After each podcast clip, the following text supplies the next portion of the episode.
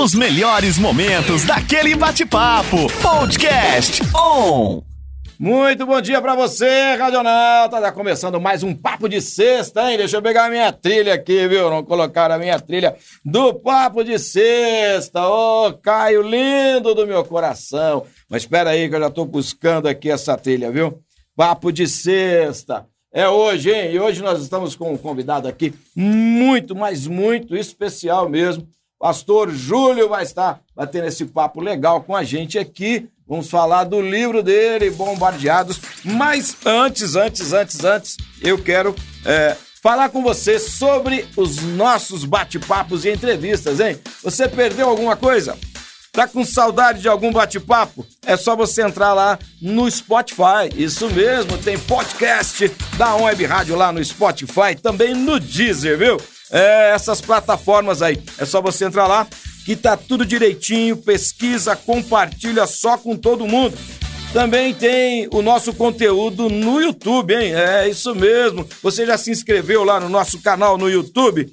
Entra lá no YouTube da On Web Rádio, é o nosso canal. Se inscreve, ativa o sininho, faz comentário, curte, compartilha. Assim você nos ajuda a levar esta mensagem do Evangelho de Deus para muito, mas muito mais pessoas, tá bom? Bacana? Lembrando, hein? Estamos é, com transmissão agora ao vivo no Facebook. Entra aí no canal da Web Rádio no Facebook. Quer ver a gente? Os pastores mais lindos de Ribeirão Preto estão no estúdio hoje da Web Rádio, hein? Olha aí que bacana.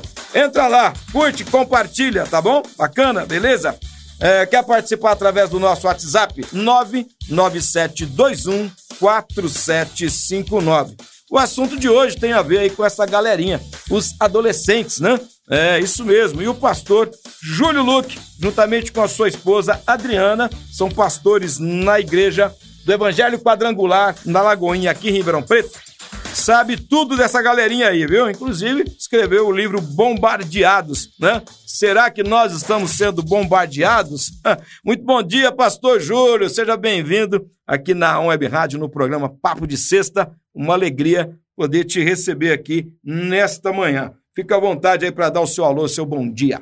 Muito bom dia, pastor Samuel como nós fazemos na quadrangular. Pai seja convosco Amém. a todos os ouvintes. Para mim é uma alegria, um prazer, uma honra. Agradeço de coração poder estar aqui hoje falando um pouco sobre a nossa vida, sobre o ministério, Bacana. sobre essa turma aí que é uma benção. É uma benção, né? O pessoal é, brinca aí, né? Em vez de adolescente, fala aborrecente, né? É. Depende da maneira como você realmente lida com essa galerinha, né? Porque é, eles são, assim, é, desafiadores em algum aspecto, é lógico, a gente sabe, né? Da, da, dessa transição da idade, os conflitos e tal, mas eles também são uma benção, né? Porque são filhos do nosso Deus, né? Então, Sim, não tem, tem, como não ser bênção, né? Eles têm um potencial incrível e, a, e eu, para defender o meu peixe, quando eu ouço alguém falar que é, a, que é a, a, eu já digo, para trás de mim, Satanás, e digo, na verdade, eles são adolecrentes. Aê, gostei disso aí. Bacana. Então, ó, nunca mais diga aborrecente, viu? Para trás de mim, Satanás. É adolecrentes, né? Brincadeira, irmãos. né? São, são realmente realmente é, uma benção, né? E, e, é bacana a gente saber que tem é, pessoas chamadas e vocacionadas pelo nosso Deus justamente para é, atenderem a essa faixa etária na igreja, né? Às vezes a, a gente pensa na igreja muito é, nas crianças, né? A gente fala, poxa, ensina a criança no caminho que deve andar, né? E ainda quando for é, adulto não vai se desviar do caminho e tal, a gente foca bastante na formação das crianças. Às vezes a juventude também tem uma atenção, os adultos, mas fica um pouquinho a desejar essa faixa etária, não fica não, pastor Gil? É, eu costumo dizer, eu e a minha esposa, que eles têm uma invisibilidade. Não é? é eles não são crianças. Sim. Não são adultos, não são jovens também.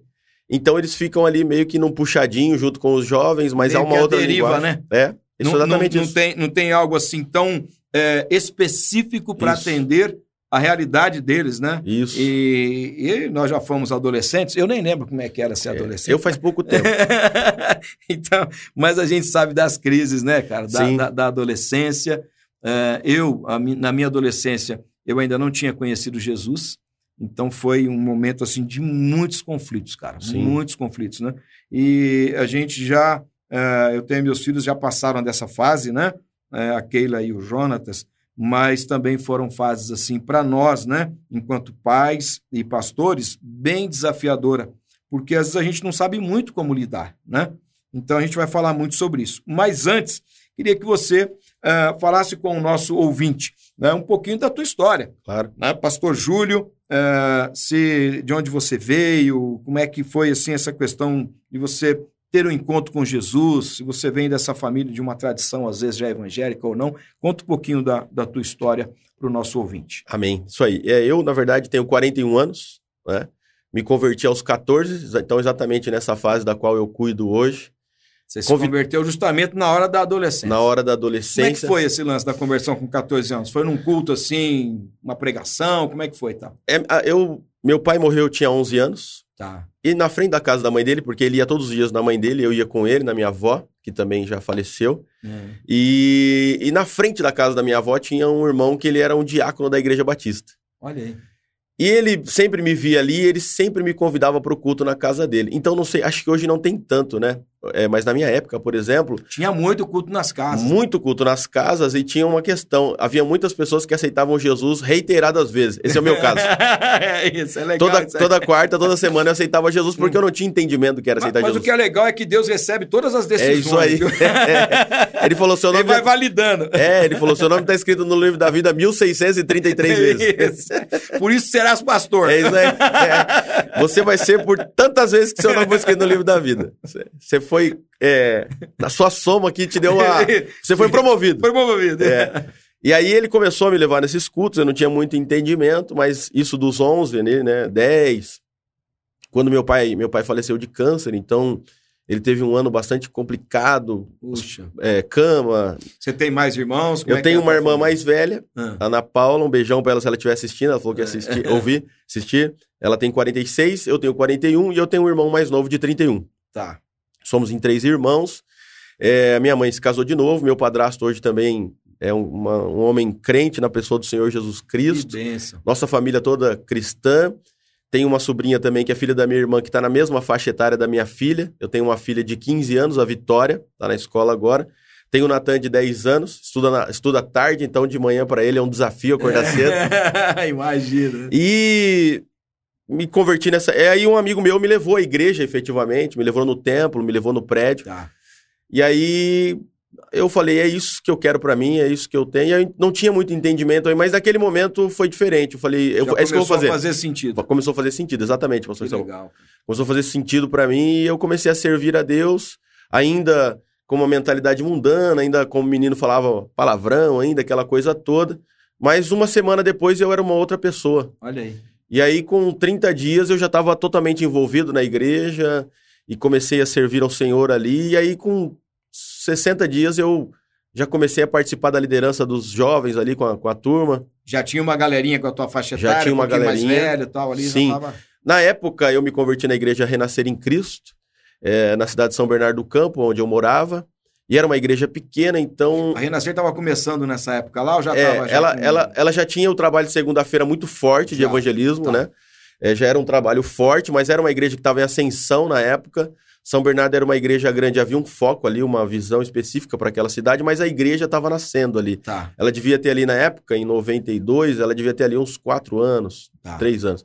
Então vamos dizer aí que ali tinham cento e poucas pessoas, pastor. Então uma igreja pequena, Sim, todo mundo se já, conhecia. O pessoal já estava já buscando o Senhor. Foi uma época também muito boa assim para o evangelho, né? Sim, cara? uma época muito boa. buscando a Deus Isso. mesmo, né? Muito interessante. É, ainda havia todo, todo uma visão específica para almas né? Não estou aqui fazendo nenhuma não, crítica. Não, não, não. Só estou dizendo que eu vivi naquela época. Sim. E o pessoal voltado para as famílias ali. Então eu tenho, são amigos que eu tenho até hoje. E, e a Renascer estava trazendo também, assim, quebrando alguns paradigmas também. Sim. Né? A Renascer foi muito usada por Deus, assim, para, de alguma forma, incluir aqueles que meio que ficavam à margem. Né? Exatamente. Né? Ela, ela foi disruptiva na questão sim, do, louvor, sim, do louvor, né, dos ritmos. Sim, sim. Então ela foi inserindo isso. Ela tinha uma pegada muito forte para o jovem. Então, a época, 92, eu, a igreja.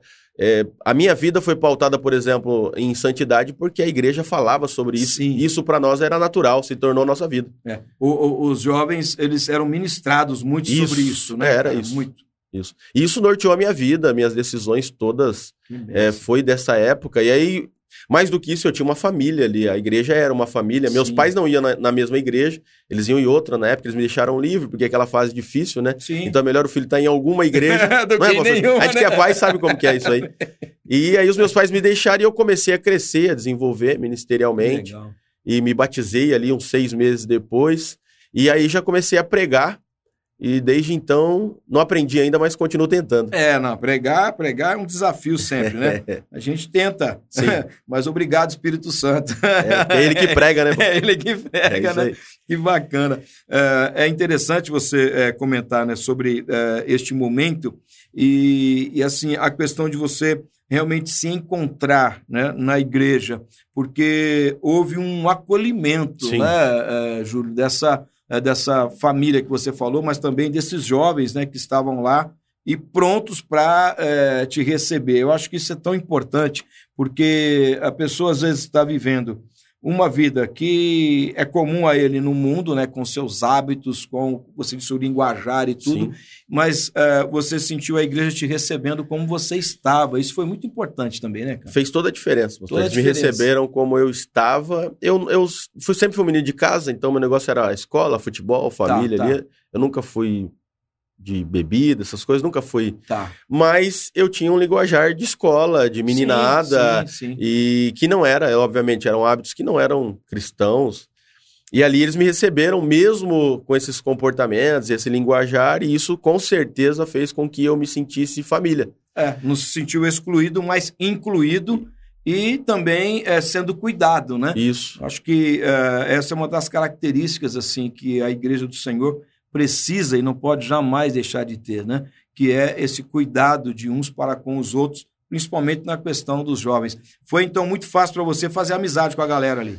É, eu era muito tímido, Tá. mas muito mesmo. Na escola, por exemplo, chamada oral era um, era um inferno pra mim, porque eu era mais Se introvertido. falasse Júlio, você corria. Já tremia, começava a tremer.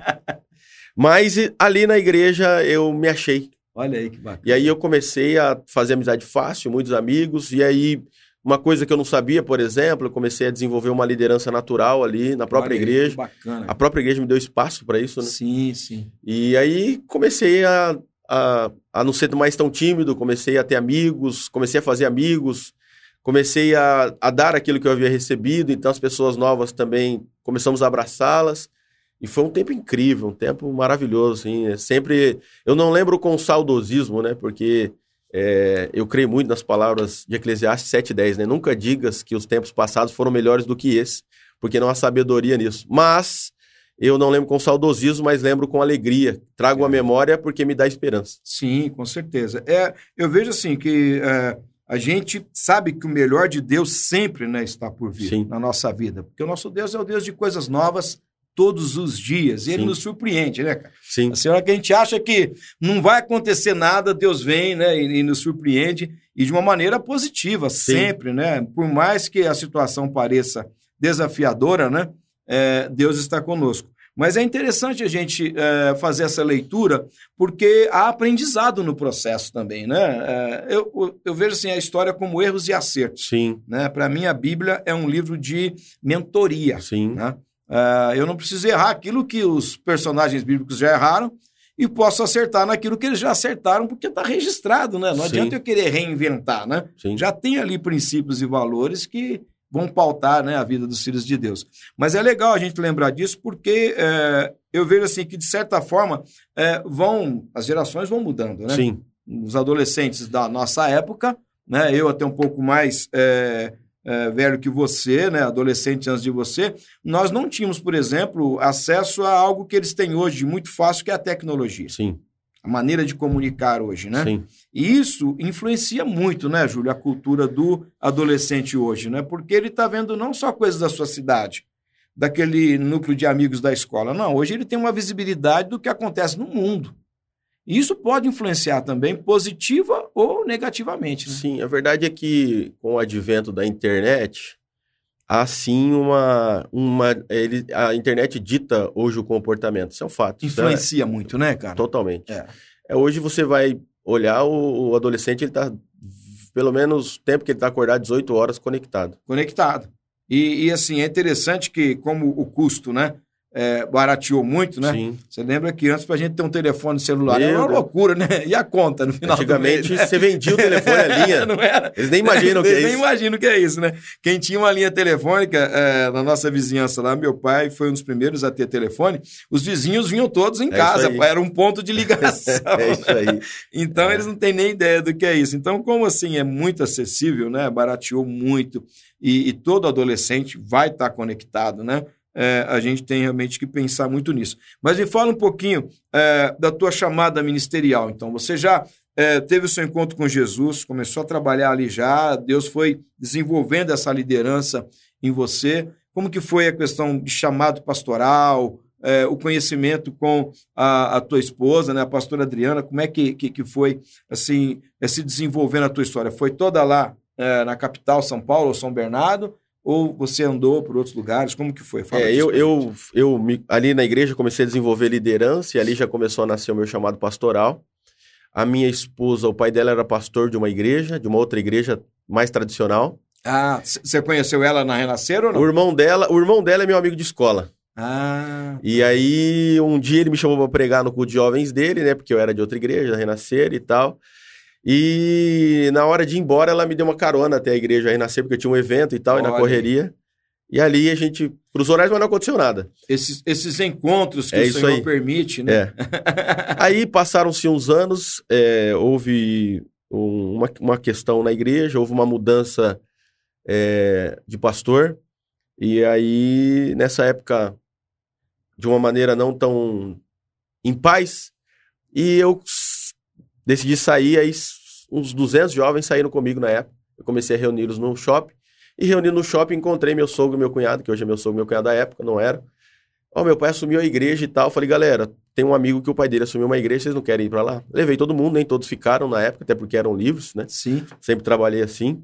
Mas nós ficamos ali e eu namorava com uma menina nessa época e tal. E um dia eu tava na igreja e olhando para ela cantando. A minha esposa é líder do louvor, né? E aqui Lagoinha também, é. na época na igreja do pai dela. E um dia olhando para ela, eu falei, vou casar com ela. Chamei a menina que tava namorando, assim, falei pra ela. Já profetizou, então. É, fui bem íntegro, assim, com ela. Disse: olha, não vou seguir mais com o namoro e tal. Ela virou pra mim e falou: Ah, porque você vai. Você tá interessada na filha do pastor. Ora, já. Falei, vejo que és profeta. Vejo e... que, é, que és profeta é. e observadora. É isso aí. Que mulher tem isso, né? Ela é mais observador do que profeta. É, não que não tenha mulheres profetas, não é isso que eu quero dizer, mas a observação dela é impressionante. Quando somos dois, aí. Ah, é tremendo, aí dá até medo. dá até medo. É. E aí eu comecei a orar, passaram alguns meses, a gente, eu tive uma conversa com ela, um pastor viu, um pastor que era líder na nossa igreja, viu, acho que ele viu que Deus tinha alguma coisa conosco, ele nos colocou para liderar uma conferência missionária. Vocês dois ali? Eu ia. É, eu vou colocar o Júlio e a Adriana, tudo bem.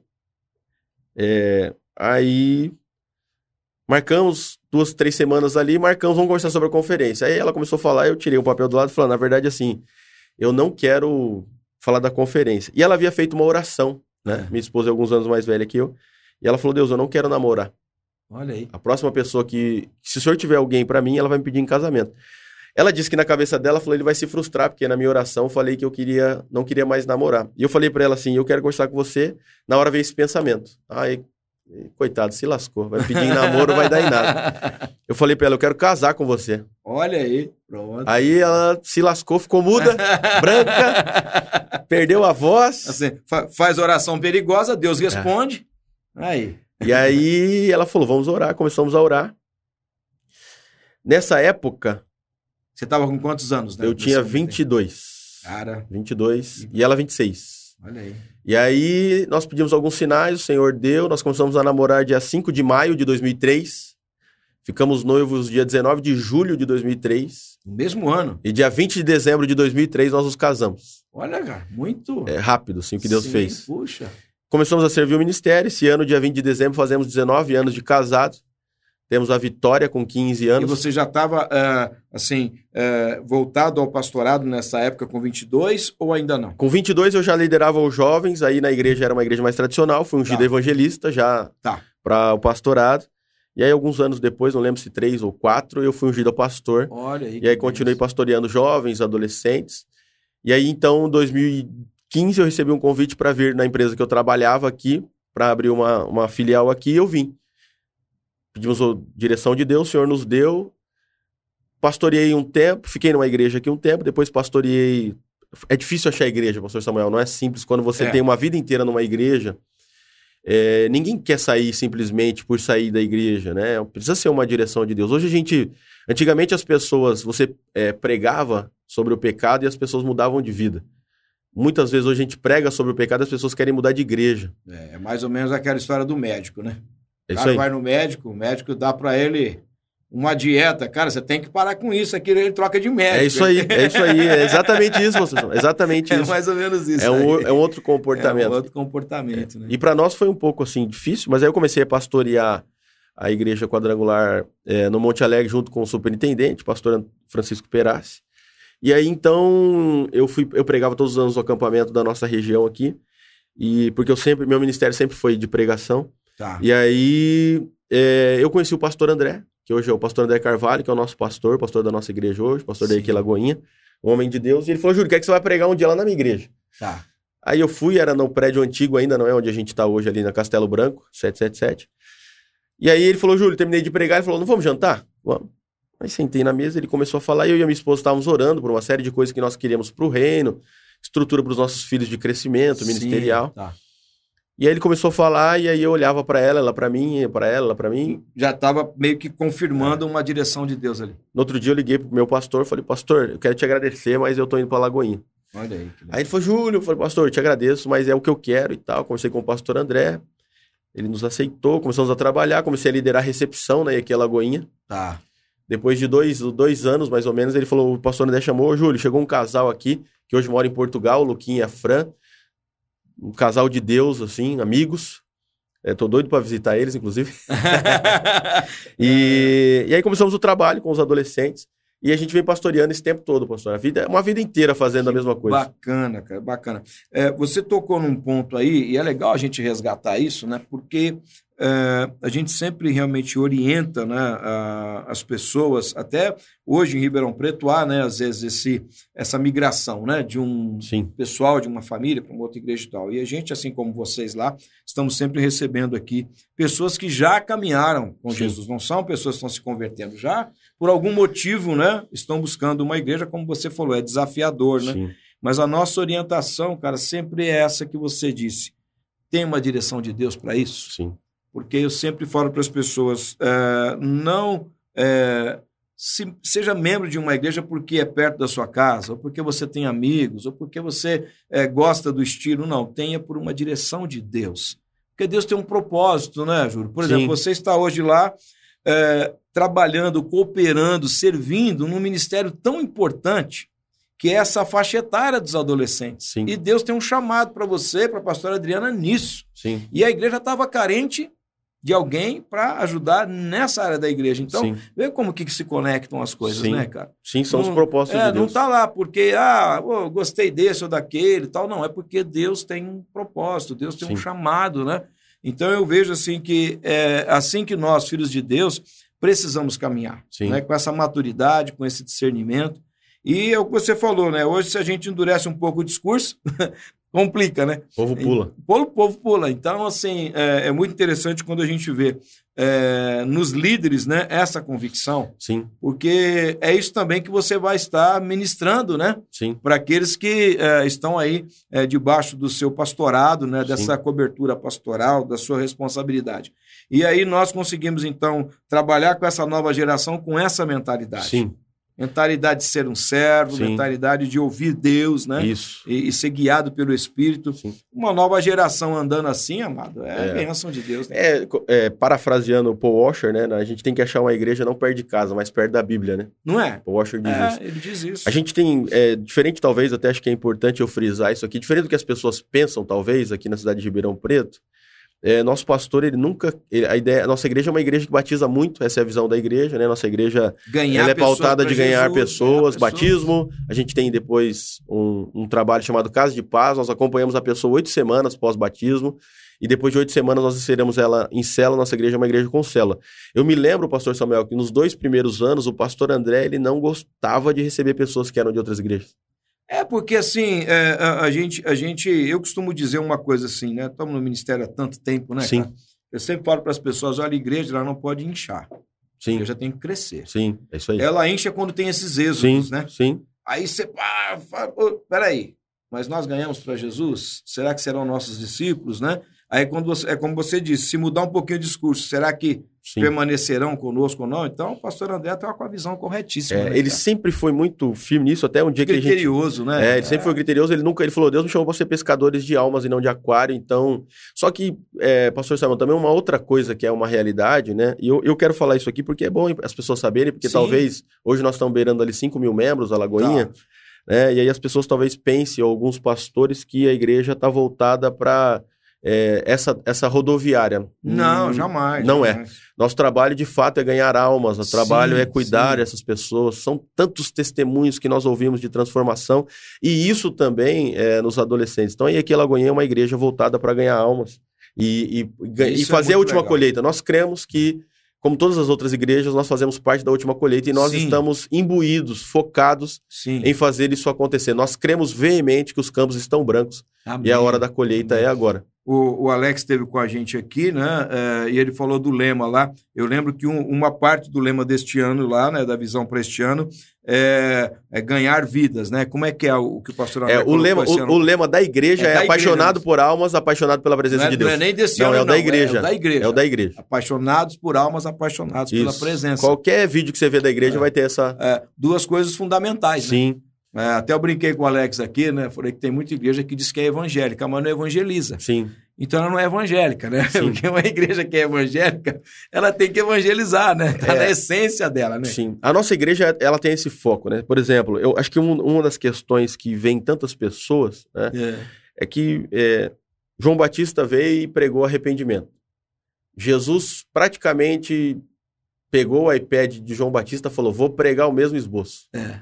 E a nossa igreja, o pastor André, todos os domingos, ele tem pregado arrependimento. É então, eu acredito que pela linha da mensagem dele de arrependimento, Deus tem levado muitas pessoas ali. É, a gente, outro dia eu vi um testemunho de uma moça que ela se batizou num dia e no dia anterior ela tinha se prostituído com oito homens. Olha aí, você vê.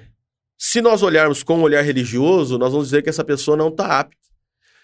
Mas nós vamos. É, e aí eu, eu vi um pastor outro dia falando, o pastor Paulo Borges, ele falou uma coisa interessante. Ele falou assim: nós temos que fazer com que essa prostituta se sinta nossa irmã para depois ela se converter, ou nós vamos esperar ela se converter para depois ela ser nossa irmã? Então, é. no olhar. No olhar religioso, é você quer que ela é. É, mude o comportamento é Somente na questão moral, né? Sim. E, e aí então venha para a igreja. Não, não. E é óbvio que ela tem que mudar. É óbvio é que ela óbvio, tem que mudar. Só ela... que nós não vamos fazer isso, pastor. É o Espírito é, Santo, né? Espírito Santo. João 14, é ele quem convence o homem do pecado, Sim. da justiça e do juízo. E uma coisa que é tremenda em Jesus, né? É que as pessoas, quando chegavam diante de Jesus, a santidade de Jesus gerava justamente neles o quê? O arrependimento. Sim. Então você vê, num dia anterior, essa pessoa vivendo de uma maneira que não agrada o coração de Deus, mas no dia seguinte encontrou Jesus. Sim. Eu quero essa nova vida. É isso aí. Então, é, é, interessante isso. Às vezes a gente vê pessoas, a própria pessoa, às vezes, dizendo, não, mas eu não quero me batizar, porque eu preciso largar isso, aquilo e aquilo outro. Falo, não, cara, vem como está. É porque ela não conseguiu largar sozinha até hoje, vai conseguir daqui para frente? não vai. É, então, só o Espírito Santo. Né, pede para Jesus né, é transformar a sua vida. Né? Aliás, é só ele que é capaz, Sim. né, Júlio? Sim, e eu acho fantástico isso, pastor Samuel, que você falou, porque Jesus, embora for, fora o homem mais santo, toda vez que ele falava com uma pessoa, ele, ele diminuía o volume da santidade, é. aumentava o volume do amor, e o amor constrangia a pessoa por causa da santidade. É, exatamente. E, e, e, era o amor que aproximava, né? Sim. E aí você vai se aproximando e você vai sendo santificado. Sim. Você vai sendo transformado, né? E, e é interessante que, é, às vezes, a gente olha para uma situação como essa que você citou, né? Que alguém poderia dizer, nossa e tal.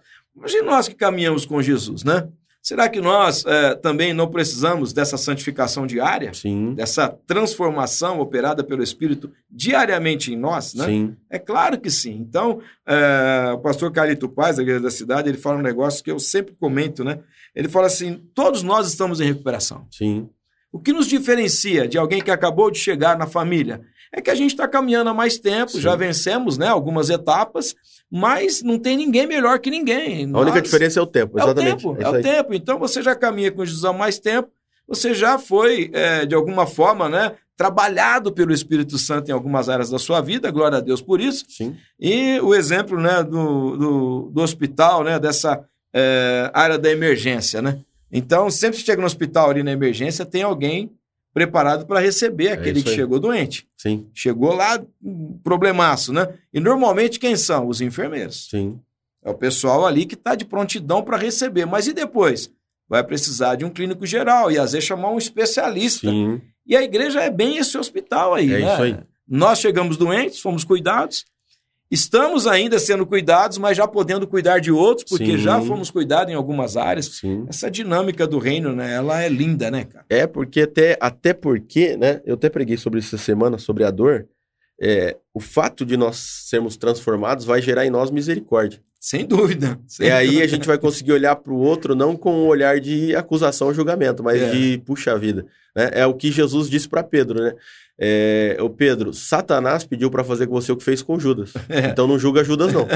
Toma cuidado, né? É, eu orei por você. É, mas se não ia ser igual, o seu fim seria o mesmo. Você está sendo guardado pela minha misericórdia. É. É, tem uma coisa interessante, né? Que às vezes os crentes esquecem, né? Aliás, crentes, vamos ler a Bíblia, pelo amor do Senhor Jesus. É né? o mínimo, né? É o mínimo, né? Mas eu sempre falo para as pessoas: cuidado com a régua que você está medindo porque é com ela que você será medido, né? É isso aí. Então, quanto mais misericordioso, mais misericórdia. É. Quanto menos misericordioso, toma cuidado, né, Júlio? Mateus, Mateus 7,1 tá mais vivo do que nunca. não, é? não julgueis para não ser julgado. Não é exatamente isso aí? isso aí. É isso aí. Bênção de Deus. Ó, o papo tá bom demais. Tem pessoas aqui no WhatsApp. Vamos dar uma olhadinha na live ali. Mas já foi a nossa primeira hora, que... rapaz. Você vê, a primeira já? meia hora, quer já dizer, foi. né? O primeiro bloco já foi. Glória o pessoal às vezes fala assim, nossa, mas como que uma hora de conversa, né? Já foi.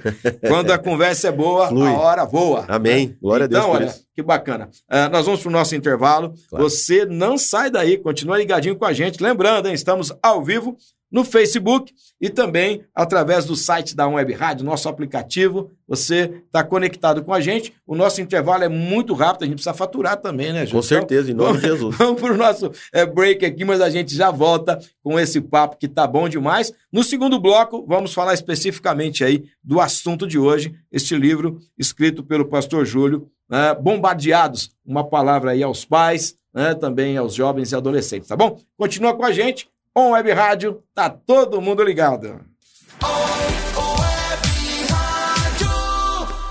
Papo de sexta, toda sexta-feira. Sempre tem um papo muito bacana aqui na On Web Rádio, sempre com um convidado muito especial. Hoje estou com ele, pastor Júlio Luque, pastor de adolescentes da IEQ Lagoinha, aqui em Ribeirão Preto. Escreveu o livro Bombardeados, nós vamos falar a respeito dele agora. Mas antes, pastor Júlio, tem gente aqui no zap passando por aqui para dar alô, para dar bom dia. Olha que bacana, deixa eu ver quem passou por aqui. Graça e paz, tudo bem? A Web Rádio agradece você. A pastora Rosa passou por aqui, deixa eu ver, mandou um cafezinho pra gente aí. Virtual, mas tá valendo, hein, pastora? Também o Fabiano Carrijo passou por aqui, mandou até vídeo hoje. Fabiano, Deus te abençoe. Bom dia, querido. Você conhece o Higino, não? Higino é um amigo, é um amigo. Um abraço, hein? Aê, Higino. Ah, bom dia. Falou que nós somos uma dupla incrível e ele ama mais que churrasco. Rapaz, então ama demais a gente mesmo, hein? Se tá, tá amando mais que churrasco, hein? A pastora Cristina também passou para dar um bom dia. O Serjão, lá de Mato Grosso do Sul. Bom dia, pastor Samuel. Sextou aí, Serjão. Um abraço, viu, querido? Deus te abençoe muito, muitão, tá bom? Deixa eu ver se tem alguém com a gente aqui na live. Eu acho que tem, hein? Vixe, a live tá demais da conta aqui, irmão. ah, vou deixar você aqui até uma hora da tarde para manter essa audiência aí, viu, viu, Júlio? Ai, bacana demais, viu? Olha que legal aqui. Primeira pessoa que passou aqui para dar um bom dia, aí você fica à vontade aí para fazer o seu merchan, tá bom? Tá. É a Drica Luke. Meu amor. Aproveita aí. Esses dias eu entrei numa loja, a moça falou assim, ela tava um pouco longe, vocês estão juntos? Eu falei, 19 anos. juntinho, é. juntinho. Desde aquele dia que você achou que ele ia pedir em namoro, ele falou, eu quero é casar com é você. Isso aí, é isso Sentiu aí. firmeza, né, Sentiu Adrica? Né? É, aí, que bacana. Também o D'Artagnan Garcia. Meu amigo. ah, deixa eu ver quem mais, hein? A Jéssica Focose. Ah, nossa igreja, ó, o D'Artagnan falou, ó, uma grande bênção na vida de minha família, esses pastores, houve um renovo no meu lar. Olha que bênção isso, né, cara? O D'Artagnan escreveu o testemunho dele no livro. Que legal. É isso que, ele, a Silvia, que assim, traz para nós, né? Dá, assim, uh, essa alegria e o encorajamento, né? Porque uh, o ministério pastoral é desafiador, né, Ju? Muito. Muito, cara, muito. muito. Né? Eu digo para as pessoas, assim, que eu não conheço, né? Uma, uma outra, uh, não digo função, mas um outro ministério tão desafiador quanto o pastoral, por quê? eu já tive empresa, Uh, já trabalhei né, secularmente como uh, colaborador em uma empresa, depois tive minha própria empresa, hoje pastoreio tempo integral. Eu digo para as pessoas, é, é o mais desafiador de tudo que eu já fiz na minha vida é pastorear, né? E muito legal quando tem um testemunho desse aqui, então acho muito bacana isso, como é bom, viu? Uh, também o Maurício de Abreu mandou aqui. Meu né? cunhado. É, e aí. Esse aí casou com a minha irmã. Olha aí que benção, hein, cara? O, o, o, o melhor pizzaiolo, o maior pizzaiolo, meu cunhado que é, tem. É, aí, que bacana. Fala pra ele manter um contato comigo, que pizza é minha praia, hein, irmão? É, Quero pegar umas receitas aí. Fala pra ele, manda meu contato lá. O Alex Correia, hein? Meu amigo, um grande homem. Meu, meu aluno de canto. meu amigo, Alex. É, Também. aí, Alex, que bacana, viu? Então, olha que legal. É, muita gente participando aqui. Ó, beijo grande para vocês que estão com a gente aí, é, curtindo, né? É, essa transmissão no Facebook. E lembrando, se você perder alguma coisa, fica triste não.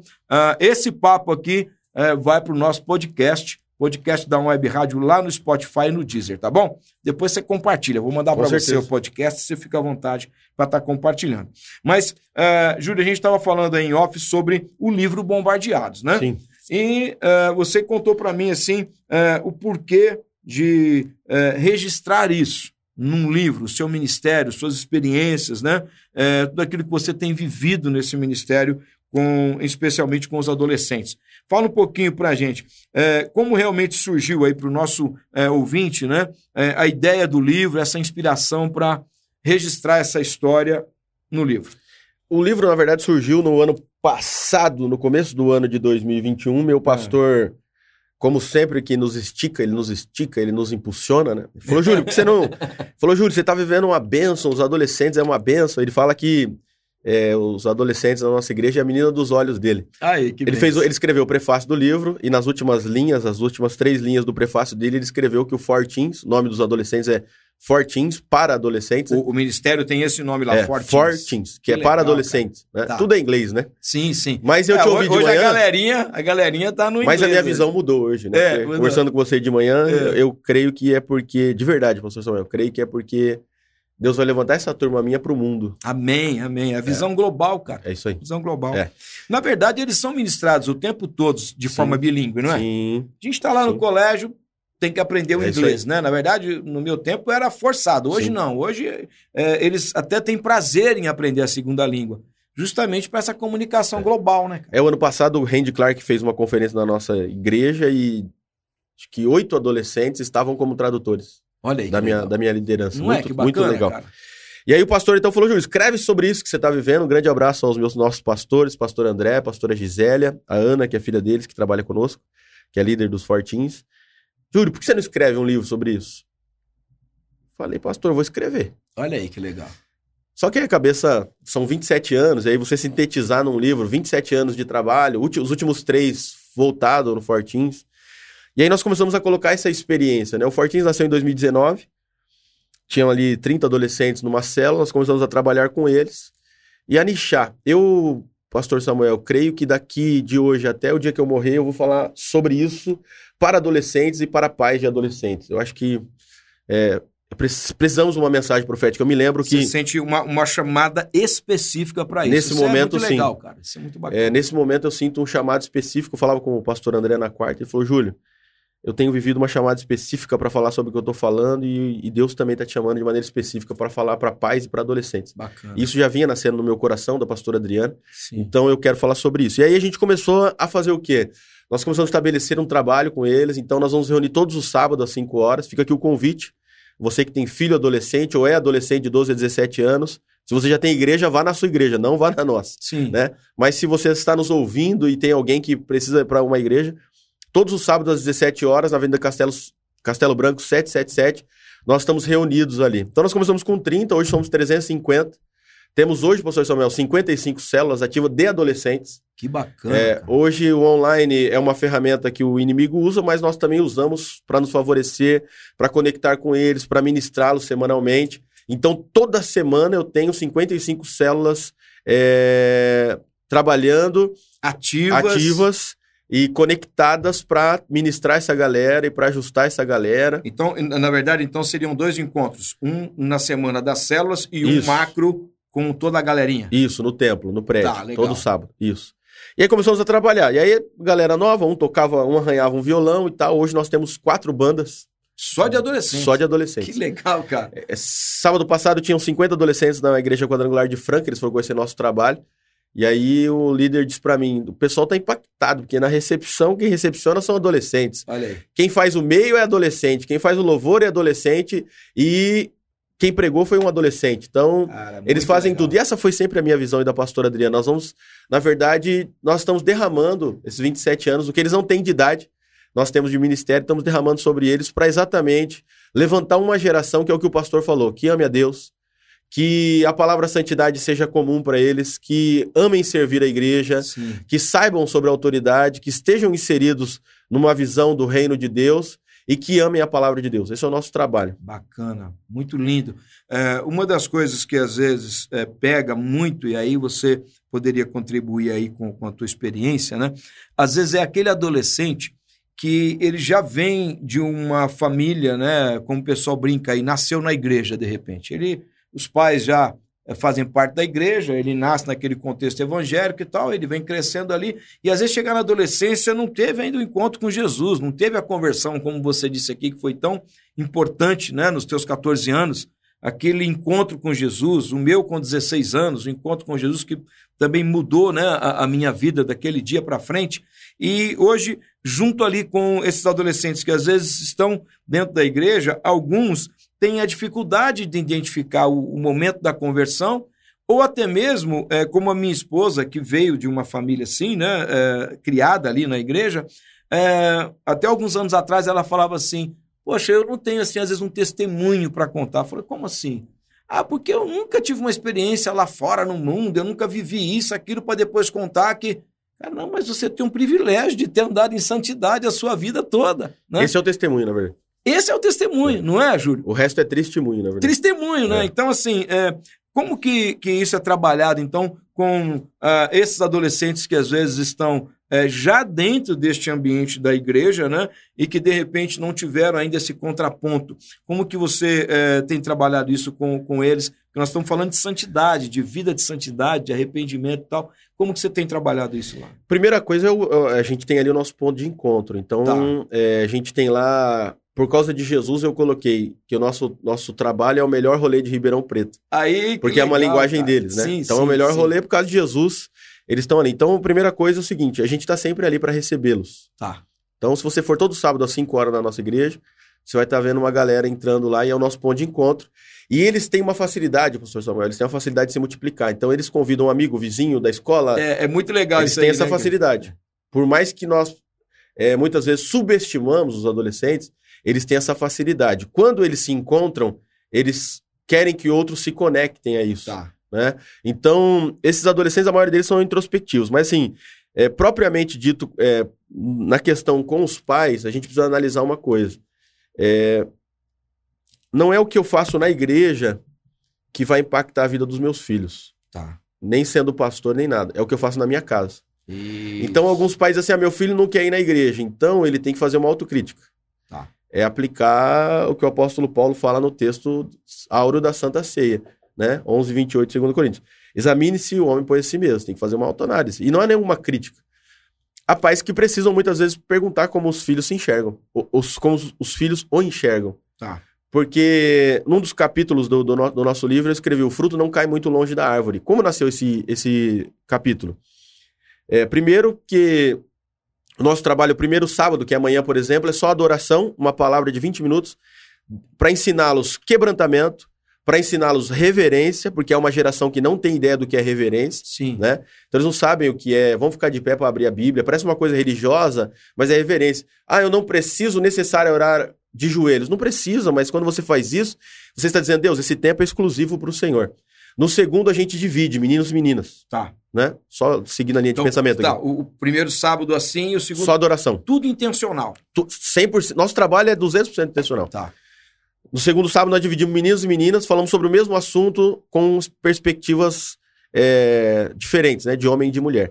No terceiro, nós fazemos um podcast. Nós colocamos uma mesa em cima do púlpito, trazemos um assunto e fazemos um podcast. É, contextualiza com Isso. a realidade dele, né? Isso, é isso aí. Eles amam isso aí. E no último, que talvez seja tão importante quanto os outros três somados, é um Ah. trabalho que nós temos chamado Pais e Filhos. Desde o, desde o começo do Fortins, pastor Samuel, nós chamamos os pais para olharem o que está acontecendo com os filhos. Tá. Muitos pais, principalmente crentes, eles cometem o mesmo erro de Maria, mãe de Jesus. É. Ela foi para Jerusalém, três dias depois ela volta e fala: cadê Jesus? Não estava prestando atenção no seu filho E adolescente. quando ela voltou, ele estava na onde? Onde? No templo, É. cara. O que, que muitos pais fazem? Eu vou jogar o meu filho na igreja, a igreja se vira, esquece. Não vai dar certo. Não vai funcionar. Não vai funcionar. É uma assim, soma. Assim como a- essa questão da terceirização, né? é, da educação para a escola, Isso, né? isso. É, hoje, hoje o pessoal é, terceiriza demais uma responsabilidade que primariamente é dele Sim, e vai colher frutos Sim. amargos. É isso. também, né? sim. Mas é, é, é legal isso que você falou, porque assim, o adolescente, nessa fase que ele está, ele tem um pouco de dificuldade para se locomover. Exatamente. A sua mobilidade é limitada ainda, é aí, né? sim. O pai tem que ser um parceiro, né? Sim. Júnior? É aí que a gente trabalha, exatamente nisso. Como Nesse quarto encontro, o pai é, É. ministrado. essa dependência, nós usamos ela para aproximar os pais. Tá. Se você me perguntar, Júlio, você tem lá 350 adolescentes, quais são os adolescentes que vão dar mais problema? Eu te respondo de pronto. É. os que os pais não participam. Porque Tá. o pai ele não entende o que está acontecendo no nosso trabalho. E é muitas vezes ele quer, por exemplo, nós temos quatro bandas. Isso, isso demanda escala, por exemplo. Sim. Aí sim. numa escala, um adolescente não é escalado. Aí um pai vem falar para mim, pode falar para mim, ah, por que, que meu filho não está sendo escalado?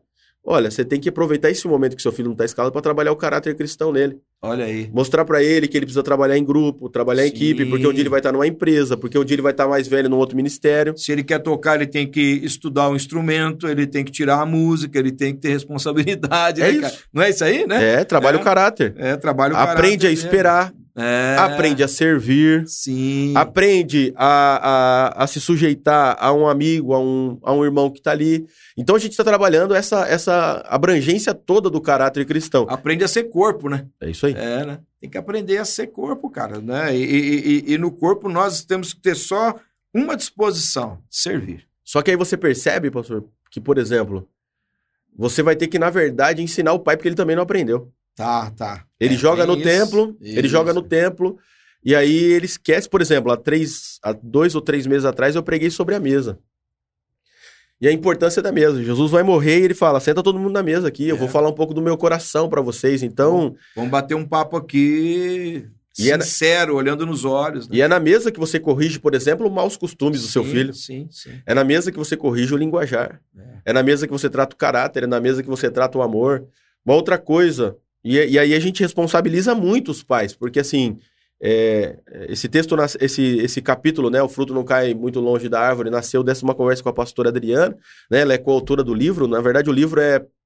O livro é a minha conversa com a minha esposa, Olha que legal. é, muito disso. Nosso você, livro, foi, você foi registrando ali eu e ela... conversas É, importantes. escrevemos, chegou no final aí, do- na- antes de, de mandar para diagramar, é, eu conversei com ela, ela falou, Júlio, eu não tá testificando, vamos tirar, escrevemos tudo de novo, muitas coisas. Ah. E aí nasceu disso e nasceu de uma experiência que eu tive também, trabalhei muito tempo, já tive empresa, e agora tô, nesse momento, tô trabalhando com os adolescentes e tal, e eu fui visitar um cliente, uma, eu, uma- eu era supervisor, e uma vendedora falou, como é que tá sua filha? Eu falei, ah, minha filha é teimosa. E a vendedora falou, teimosa que nem uma mula? Olha aí. Aí a resposta dele foi interessante. Ele falou, não, teimosa que nem o pai e a mãe. Olha aí, você viu? Aprendeu com alguém. É isso aí. E aí a gente percebe o seguinte: que os nossos filhos são o que nós fazemos, não o que nós falamos. Sim, sim. Então eles estão me olhando. Meu filho é minha cópia, por exemplo. Tantas é. coisas boas quanto as coisas ruins. Então você vai olhando esse comportamento, só que também vai impactando de outra maneira. Por exemplo, a minha filha estava de férias, estava em São Paulo nos avós. Mas todo dia ela estava fazendo devocional dela, porque ela vê a gente fazendo, o pai fazendo, a mãe fazendo. Sim, então, sim. a gente tem um relacionamento com a Bíblia, a gente tem um relacionamento conosco, mas a gente sim, tem um, um, relacionamento com o livro da capa preta e a gente ama isso. E a gente passa isso para os filhos. Então, os pais precisam entender, como diria o pastor Josué Gonçalves, que é um pastor de família, né, da igreja da, da cidade de Bragança Paulista, ele diz: educar dá trabalho. Não, sem dúvida, sem dúvida. Se por... você não estiver tendo trabalho, você não está educando. Por, por, isso que às vezes as pessoas querem terceirizar, né? É, eu queria te fazer uma pergunta, aí você fica muito à vontade, de repente, para é, assim, responder da maneira que você é, entende. Mas é, fala para mim assim, é mais é, difícil hoje, está falando muito dessa questão relação dos pais com os adolescentes, né? É, pais que é, tiveram um encontro com Jesus, não pertenciam à igreja, de repente vem com toda a família, e aquilo para ele é tudo uma novidade, e ele realmente entende que aquele é o caminho a seguir. É mais fácil lidar com esses pais ou é mais desafiador lidar com aqueles pais que já têm uma história com a igreja, que já vêm com esse ranço religioso? O que, que, que você entende que é mais desafiador hoje no é, ministério com adolescentes? Ainda para mim é mais desafiador com os pais que só querem, só sabem do nosso trabalho de longe. Tá. É como o marido que leva a mulher. Mesmo que ele se converteu recentemente ou que ele já está na igreja há muito tempo, ele fica olhando à distância, esse é, é mais. Porque ele só vai olhar. Imagina, pastor Samuel. Eu olho, eu olho o meu departamento por 350 adolescentes que eu tenho. Tá. Só que o pai só olha meu trabalho pelo filho dele. Sim, sim, sim. Então o desafio é esse. É até mais ou menos igual aquele é, pai, né, que conhece o técnico lá do time de futebol, né? E é como você disse, por que, que não escalou meu filho, né? O técnico vai falar, porque ele é ruim. técnico ele é, porque ele é canela de pau. é canela de pau. É. Então esse é o desafio. E quando eles se aproximam, aí os pais se surpreendem, porque tá. eles falam... Porque você acha mesmo, pastor, que um trabalho que está crescendo é um trabalho que eu, que eu quero punir algum adolescente? Eu quero colocar fogo neles. Eu sim, tenho adolescentes que abrem sim. o culto de domingo às 18 horas. Glória Nosso culto está sendo na internet. Tem duas mil pessoas na igreja e na internet e tem adolescente abrindo o culto. Eu quero isso. É. Sim, eu quero é preparar uma geração, porque eu também, embora me sinto novo, né? Com 41, mas daqui a pouco eu vou ter que fazer uma transição também. Então já preciso trabalhar uma geração. É o ciclo natural da é vida. Isso é o né? ciclo natural. É. E a gente está trabalhando dentro desse ciclo natural. E quanto mais cedo, Júlio, você enxerga isso, melhor. É isso aí. Porque é o que você falou, dá trabalho, né? Não é uma Muito coisa trabalho. que acontece no start, né? Não, Não é um negócio que. É, é, interessante isso. O pessoal hoje, é, acho que é um, dessa geração como um todo, e a gente é muito influenciado por isso, querem resultados rápidos. Sim. Cara, mas nenhum processo de colheita é rápido, porque envolve preparar a terra, plantar a semente, regar a semente, cuidar para que ela não morra estruturá-la para que ela cresça e aí você vai colher, né? Então, o pai não vai colher o fruto do adolescente hoje. Não vai. Esse trabalho que talvez ele está tendo, poxa, eu tenho que levar, eu tenho que buscar, eu tenho que isso, eu tenho que aquilo, eu tenho que fazer devocional. Você vai colher o fruto daqui 10 anos. Sim. Né? Quando você vê o seu filho bem casado. Isso. Quando você vê o seu filho sendo um homem de caráter, Sim. que é solução e não problema, não é Sim, verdade? Isso. Né? Mas isso é resultado de um plantio, né? Sim. Que é nessa fase da adolescência, talvez a mais importante, você diria, dessa fase de crescimento de um ser humano, a adolescência ela é fundamental? Eu acho que é a mais importante, fundamental, porque você consegue nesse tempo, pastor Samuel, co corrigir algumas dores tá, antigas. Tá. Por exemplo, ser pastor, como você disse, é desafiador, porque você tem que se contextualizar. Há alguns anos atrás já existia, mas não tanto, por exemplo, como abuso. Sim. Pensamentos sim. suicidas. Sim. Então sim. a gente tem que se reinventar para a gente poder lidar com essa, com essa, com essa realidade hoje pastoral. Né? Porque essa fase é muito desafiadora, porque eles não sabem lidar com as emoções deles. Ainda é um, ainda é um momento que dá para corrigir alguns dá comportamentos corrigir. nessa fase da adolescência, né? Sim. Como a gente estava conversando aqui, às vezes a igreja tem aquele olhar, como nós é, comentamos em off, muito para as crianças, porque Sim. a Bíblia tem uma palavra, né? direcionada, ensina a criança. Sim. A gente foca muito nisso. De repente tem um olhar para os jovens, né? Porque os jovens, de repente, já não são tão desafiadores, são meio que mais solução, né? É, do que, às vezes, desafios. Os adultos e tal, mas o adolescente ainda fica ali meio, como você falou, invisível. Sim. Né? Então, é, eu entendo que é realmente um momento é importantíssimo nessa faixa etária aí, né, desse crescimento, investir pesado né, no adolescente. É, eu sou o resultado disso. Me converti com 14. Tá. A minha adolescência na igreja fez toda a diferença na minha vida. Não fez a diferença? Fez toda a diferença. Né? É, na verdade, é como você falou de dores, né? Eu fico imaginando, né? É você órfão com 11 anos, cara. Não foi fácil. Não, né? não foi fácil. E hoje, pastor, por exemplo, eu lido com problemas de adolescentes com 12 anos presos à pornografia. 12 anos. 12 anos. Eu acho que isso muito por conta da internet, né? A internet, internet. hoje é assim, infelizmente, né? É, eles recebem muitos conteúdos nocivos. Sim. E muitos. o diabo ele quer exatamente isso, fazer com que homens e mulheres cresçam com um caráter deturpado. Sim. Com uma mentalidade deturpada. E aí, hoje, por exemplo, eu fiz um, uma pesquisa há seis meses, o, o, o canal mais que mais monetiza é o Condizila, que é um canal de funk. Olha aí. E o funk, todo mundo sabe, coisifica a mulher, Sim. desvaloriza ensina tudo que é errado, e aí você tem que lidar, por exemplo, com um monte de influenciadores hoje, por causa da internet, que eles têm vários carrões. Vem de um mundo de ilusão. De ilusão, e aí eles dizem assim: ah, não, hoje eu vou sair com um monte de mulher. É. E eu tenho pregado, e esse tem sido meu, meu, meu lema, assim: não existe prosperidade sem santidade. Se eu tenho muito dinheiro mas o meu dinheiro vai para prostituição, o Deus que você agradece é o Deus desse século, sim, não o Deus da, sim, não o Senhor sim. dos Senhores, Rei dos Reis. Então tenho falado isso para eles, olha, quem esses caras? Outro dia eu vi um, um MC, não, eu quero agradecer porque eu comprei um carro de um milhão a Deus, Deus tem me abençoado. É o Deus desse século. Sim. Porque não é o Deus altíssimo. É, porque Jesus ele serviu e o único que ofereceu tudo para ele foi o diabo. Se você prostrado me adorar, te darei todos os reinos dessa todos terra. Então se você pode ganhar o mundo inteiro mas se você não tiver Jesus, você vai perder a sua alma. Que é o bem mais valioso. E nós estamos aí numa guerra de almas e numa guerra de ideias. Sim. Porque o adolescente hoje muito novo, ele já começa... É... Não, o sexo não é para o adolescente. Ele precisa saber como funciona. Sim. A Bíblia fala muito sobre isso. Deus fez o sexo. Precisa ser falar. educado a respeito. É isso. Mas ainda não é o seu momento. Só que ele vem na escola hoje, pastor, e a, e a, e a maioria das escolas com viés esquerdista, e aqui não estou falando de política, mas é uma realidade, é uma realidade da nossa é nação. Realidade. Não adianta a gente querer ser omisso nisso, mas é uma realidade. Então ele quer dizer que você, seu corpo, suas regras, ele quer. E o adolescente vai crescendo.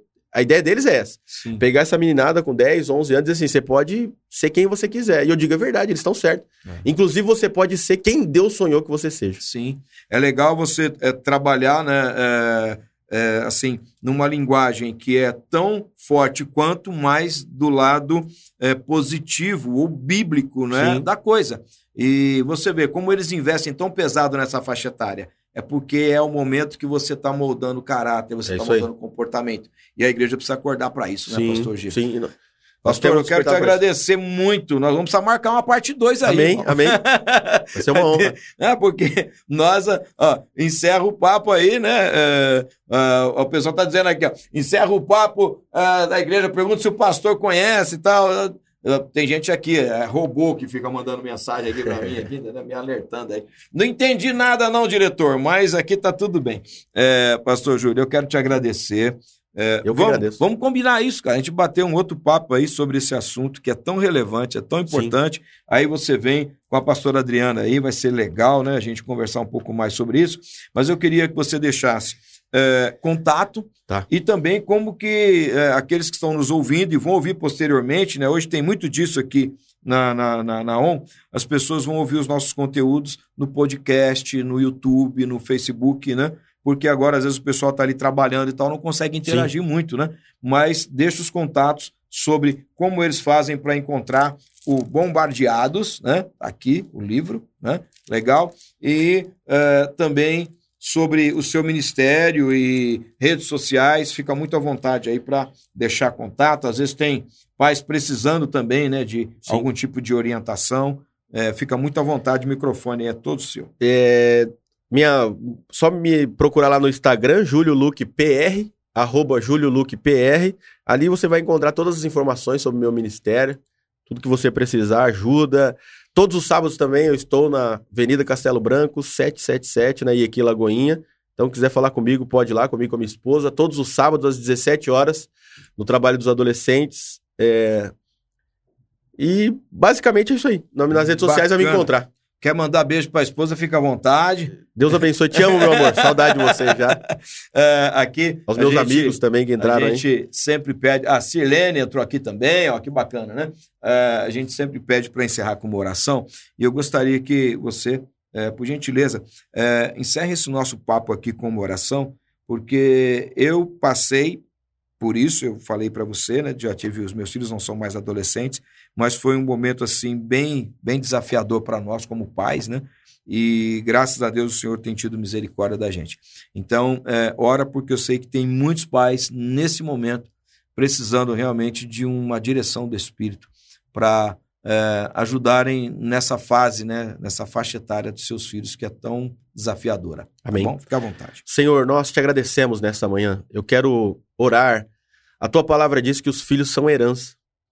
Então, este filho é uma herança. Amém. Independente do que ele esteja vivendo ou passando, o Senhor tem planos. Então, fortalece esse pai, essa Sim, mãe. Senhor, Que esses isso. pais lutem em oração pelos seus filhos, para que os seus filhos vivam a Amém. plenitude do teu plano para a vida deles. Como Sim, diz o. Salmo 127, os nossos filhos são como flechas. Que cada pai possa aferir as suas flechas para que eles alcancem o seu alvo. Amém. Esse momento, essa luta, essa rebeldia, essa dúvida na identidade do filho, da filha, é um momento que em oração o Senhor vai dar vitória a cada casa, porque os Amém, nossos Jesus. filhos são santificados, são santos. Os nossos filhos são santos para a glória do teu nome. Sim, Eu Deus. abençoo cada casa, cada pai, Amém, cada mãe, amém. em nome de Jesus. Amém. Amém.